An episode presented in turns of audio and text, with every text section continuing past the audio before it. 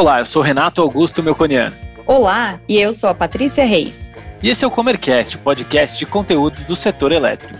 Toda semana entrevistamos um especialista da Comerc sobre um assunto que está em alta e também falamos as principais notícias do setor. Neste episódio, vamos falar sobre gestão, planejamento e PMO. A sigla PMO quer dizer Programa Mensal de Operação Energética, elaborada pelo Operador Nacional do Sistema Elétrico. Trata-se de um planejamento realizado para as atividades de operação, que utilizam como insumo informações atualizadas sobre cronogramas de expansão da geração e transmissão, armazenamento de reservatórios, previsão de afluências dos rios e de carga de energia por patamar, entre outros dados. O PMO é uma importante ferramenta de trabalho e planejamento para toda a cadeia do setor elétrico, tanto para os órgãos oficiais como para as companhias de energia, para as comercializadoras e para as corporações que fazem a própria gestão de demanda e consumo de energia. O PMO, bem como as revisões semanais,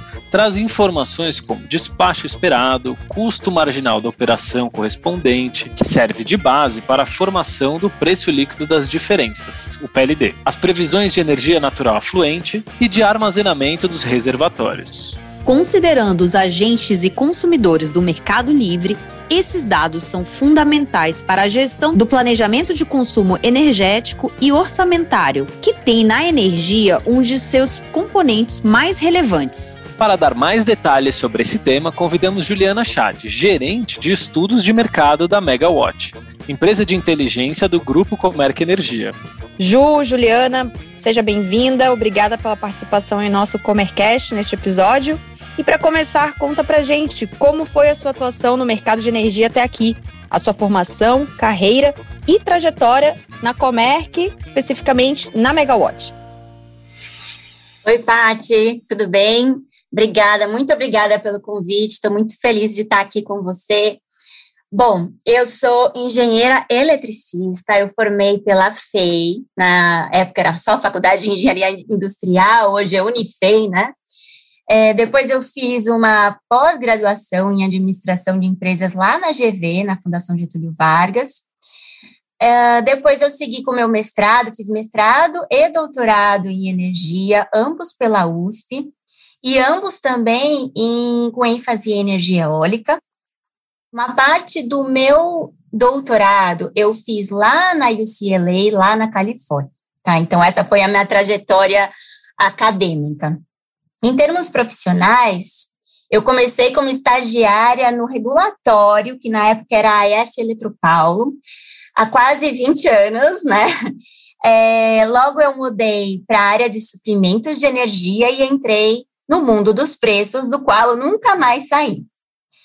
Eu passei um tempo depois na ESTT, que era empresa do mesmo grupo da ES Eletropaulo, mas na área de geração de energia. Tá? Depois eu segui para a CCE, que é a Câmara de Comercialização de Energia Elétrica, e eu voltei então para a área de preços, né, que eu sou apaixonada. Uh, depois eu fui para a Comerc, é, que mudei né, para o ramo de de energia, mas também sempre com viés de preços. E na Comerc eu estruturei uma equipe com metrologistas, com analistas, sempre com o objetivo de é, melhor prever o preço e estudar também o mercado. Finalmente, lá em 2018, eu tive, tive não, né? Eu tivemos a ideia de criar a Megawatt, empresa do grupo da Comerc, né? Para a gente não só atender a Comerc, mas também os demais agentes do mercado. Então, era essa a ideia. É, e justamente passar a informação, né? Então, a, a Megawatt ela foi criada para dentro, dentro de várias outras coisas, mas passar a informação de inteligência de mercado para os clientes, né? De forma é, simples, fácil, rápida e também a gente tenta aí ficar bonito, né? Obrigada, Ju. Obrigada pela apresentação. Vamos entrar aqui no assunto de hoje, PMO. O que é PMO e qual é a sua importância para a gestão de energia? PMO é o Programa Mensal da Operação. Né? Ele é uma reunião feita lá pelo Operador Nacional do Sistema, que é o ONS, para justamente se discutir e também apresentar todos os dados de entrada dos modelos de preços, né? E que esses modelos eles não são não, só dão o preço, como também o despacho. O, o despacho nada mais é do que é, chamar para gerar uma usina, né? Uma usina térmica ou uma hidrelétrica, para finalmente se atender à carga do sistema. Tá? Também considerando aí os intercâmbios, né, que aqui são as linhas de transmissão que levam a energia aí de um canto para o outro dentro do Brasil, tá? Então, é uma reunião que considera todas essas informações de custos de usinas, disponibilidades, é, o que aconteceu de chuva, previsão de carga, enfim, todos os parâmetros e o objetivo do ONS vai ser exatamente o despacho das usinas, né?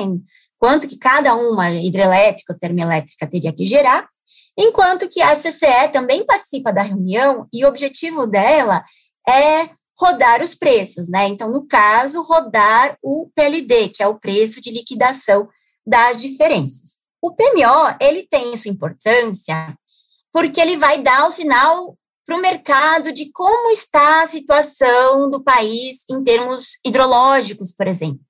Uma vez que a gente tem uma matriz de eletricidade brasileira que tem cerca de 60% de base de usinas hidrelétricas, né? Então, se torna muito importante saber como estão os níveis dos reservatórios, é, se deve gerar mais térmica, e, consequentemente, o preço vai subir, porque você vai precisar usar mais combustível, ou se vai usar mais hidrelétricas, porque tem muita água, e, consequentemente, o preço vai ser mais baixo, né? Que torna essa reunião de extrema importância para o sistema como um todo, o sistema brasileiro. Muito bom, Ju, ficou bem compreensível. E em que medida as informações do PMO são úteis para a gestão do planejamento das diversas cadeias do setor elétrico até o elo final, que é o consumidor? Tati, essa é uma ótima pergunta, porque ela traz justamente o objetivo da reunião para os agentes, né? Então, de uma forma geral, o que se pretende é gerar energia para atender a carga no menor custo possível, que é o objetivo, né? Do motivo dos modelos, né? O menor custo total da operação que a gente fala, tá? Para um consumidor, por exemplo, é importante saber quando é o melhor momento de comprar energia, né? Então, quando o preço vai estar mais baixo. Já para um gerador, ele quer maximizar o seu lucro. Então, quanto mais alto estiver o preço, mais caro ele consegue vender energia. Então, tem esses pontos, né, de, de quem quer comprar mais barato, quem quer vender mais caro, mas um outro objetivo importante é verificar como estão os reservatórios e evitar, por exemplo, um racionamento de energia. Então, quais são as estratégias, né, que o operador pode tomar para evitar estes tipos de problema, que é de interesse total da sociedade em todos os segmentos, né? Sim. E você poderia nos dar exemplos de tipos de ajuste que podem ser feitos no planejamento do consumo de energia e também orçamentário do consumidor empresarial a partir de dados do PMO? Sim. É, em, de, em 2021, entrou na cadeia de modelo de preços, né, que a gente tem, a gente tinha só o New Wave e o Decomp, hoje a gente tem o New Wave, o Decomp e o Decem. Então, em 21 entrou o Decem, que ele me dá o preço horário.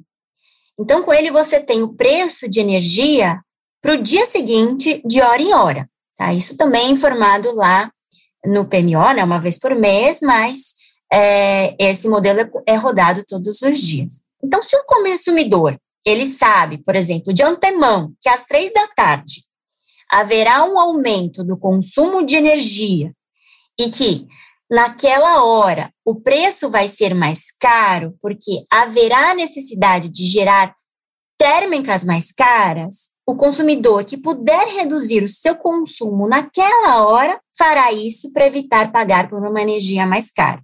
Tá? Então, esses tipos de coisas podem acontecer por conta do PMO. Um outro exemplo, você tem agora né, uma tendência de aumento de preços em 2023 por conta da entrada de medidas de aversão ao risco. O que, que é isso, né? São medidas que a gente coloca dentro dos modelos para deixar, vai deixar o reservatório mais elevado. Por que, que ele vai deixar o reservatório mais elevado? Porque ele vai ter mais térmicas despachadas, né? Vai aumentar, consequentemente, o preço, mas ele vai guardar água no, no reservatório, por isso que o reservatório fica mais elevado. Então, essas medidas de aversão ao risco acabam elevando o preço. Então, antes que o mercado precifique é, qual medida que vai entrar, se eu tiver uma informação, né, que isso pode acontecer, e eu posso trazer essa informação para o meu consumidor, né, e ele pode comprar antes que o mercado precifique, ele vai pagar a, a energia mais barata do que se ele esperar isso acontecer, tá? Então, esse é um outro exemplo que, que o PMO poderia ajudar, né, é, nesse sentido de informações. Ou se, por exemplo, a gente tem uma pandemia, que foi lá, começou em março de 20, né, que vai influenciar o consumo de energia do país, né? Então, como eu posso me beneficiar dessas informações e tomar decisões estratégicas com base nelas, tá? Se há, por exemplo, uma previsão de continuar o Laninha agora, né? Então, a gente, se continuar o Laninha, a gente vai ter o quê? Três anos de Laninha seguidos, né? Que nem sei se na história a gente teve isso. E aí, o que acontece? A gente tem um sul mais seco com um laninha, historicamente isso acontece, né? Isso pode trazer uma elevação de preço para os próximos meses, tá? Então, todas essas previsões, previsão de pandemia, né? No caso, previsão de laninha, como que está a carga por conta de pandemia, como que está essas questões para 2023 de aversão ao risco, como que está questão de DECEM, está trazendo um sinal para o consumidor é, de um aumento de preço, ele pode consumir menos energia naquela hora, se puder, ótimo, ele não vai pagar tão mais caro aquela energia. Todos isso, tudo isso, né, são exemplos que a gente pode citar, como a gente pode utilizar as informações, né, do PMO. Muito interessante, Ju.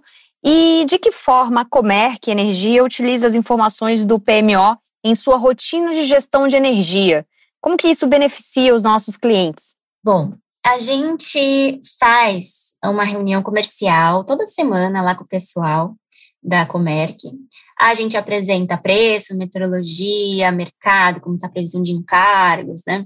E sempre quando eu tenho a reunião do PMO, ou a gente também, além da reunião do PMO, que é uma, uma vez por mês, a gente tem atualizações semanais. Toda sexta-feira eles fazem uma atualização dessa reunião, né? E sempre que a gente tem pontos relevantes, a gente traz para essa reunião com o pessoal da Comerc, né? Então, com base no que a gente fala nessas reuniões, os, os, colaboradores, eles vão entrar em contato com os clientes, explicando o momento que estamos em termos de afluência, como que a gente está em termos de reservatório, qual a tendência de preços para os próximos meses, para se tomar uma melhor decisão de comprar ou vender energia, dependendo, né, um consumidor, um gerador, né, uma sessão, se for um, um consumidor, por exemplo, né? É, inclusive, nessa semana, a gente lançou na plataforma da Megawatt, na verdade, estamos lançando essa semana, tá? Um dashboard dinâmico. O cliente vai poder entrar na plataforma e ver as previsões de preços de curtíssimo prazo, pelo horário, é, para a próxima semana, preço para as outras semanas à frente, preço de encadeado de New Wave Decomp para seis meses, é, todas as informações para esse cenário de preços, como que estão as afluências, os reservatórios, né? Tudo isso que vai ser super dinâmico, você vai poder escolher o submercado que você está, é, que cenário que você quer de afluências, né? Justamente essa plataforma é para auxiliar os clientes, né, nas previsões de preços e nas variáveis de mercado. E, além disso, a gente também está é, soltando essa semana um relatório unificado com as informações de curto, médio e longo prazo, sumarizando então todas as informações relevantes que tanto o pessoal da Comerc, quanto os clientes, como todos os agentes que têm acesso à, na, à nossa plataforma, vai poder utilizar para sempre tomar uma melhor decisão e sempre aprender mais, né, com a plataforma como um todo, tá? Bacana, Ju, muito obrigada. Acho que entendemos bastante hoje sobre o PMO. Deixo o convite aqui para você retornar no próximo episódio com mais informação, com mais conhecimento para os nossos ouvintes. E vamos deixar aqui também no, na descrição o link né, dessa novidade e para todos que nos ouvem, para acessar dashboards, estudos de mercados, relatórios e notícias, acesse megawatt.energy. Muito obrigada pelo convite. Com certeza estarei aqui para ajudar vocês na próxima vez. E entrem em contato com a gente lá na plataforma da Megawatt. Até mais, obrigada. Até, Ju. Obrigada, Paty. O ONS informou que a geração térmica no Brasil alcançou o menor montante desde setembro de 2021. Foram 6.573 megawatts médios em março. Nesse mês, não houve importação de energia da Argentina e do Uruguai. E a geração térmica por garantia energética fechou em 2.994 megawatts médios. Também houve redução de despacho por ordem de mérito, que saiu de quase 12,6 mil megawatts médios em setembro do ano passado para 9 mil megawatts médios em março. A geração térmica fora da ordem de mérito tem sido mantida para permitir a recomposição do nível dos reservatórios, principalmente os do submercado sul, onde a política operativa prevê explorar a geração hidráulica o mínimo possível. A previsão de armazenamento para o sul em 25 de março era de 37,8%, e o subsistema já reduziu a sua geração de 4,2 gigawatts médios em fevereiro para 2,9 gigawatts médios em março. Mais uma informação do Operador Nacional do Sistema. A projeção de carga para abril indica que haverá uma expansão de 3,7% na comparação com o mesmo período do ano passado. A expansão de carga no maior submercado do país, o Sudeste e Centro-Oeste, deverá atingir 5% em abril. Os dados preliminares de março apontam para uma alta de 2,4%, com 43.518 megawatts médios. Já para maio, a estimativa é de crescimento de 0,9%. O hidrogênio, como fonte de energia, entrou no radar do Senado. O senador Jean Paul Prates, do PT do Rio Grande do Norte, apresentou no dia 28 de março um projeto que coloca o hidrogênio na matriz elétrica brasileira. A ideia é colocar a fonte sob um marco legal e regulatório, o que traria mais segurança jurídica aos investimentos que estão em curso no país. O texto estabelece a meta de adição de 5% de hidrogênio na rede de gasodutos nacionais até 2032 e de 10% até 2050. O Ministério de Minas e Energia publicou uma portaria em 28 de março, prorrogando para abril de 2023 a autorização para a inclusão excepcional de custos fixos ao custo variável unitário de termoelétricas disponíveis, que estejam sem contrato de comercialização. A autorização contempla usinas que podem ser acionadas pelo operador nacional do sistema dentro ou fora da ordem de mérito. Neste último caso, desde que tenha o aval do Comitê de Monitoramento do Setor Elétrico e com base em estudos do ONS. Para ficar informado sobre as notícias do setor, acesse megawatt.energy. E para conhecer mais sobre as soluções de energia que oferecemos, acesse comerc.com.br. E siga-nos também nas redes sociais. Estamos presentes no LinkedIn e Instagram, arroba Comerc Energia. Até, Até a próxima. próxima.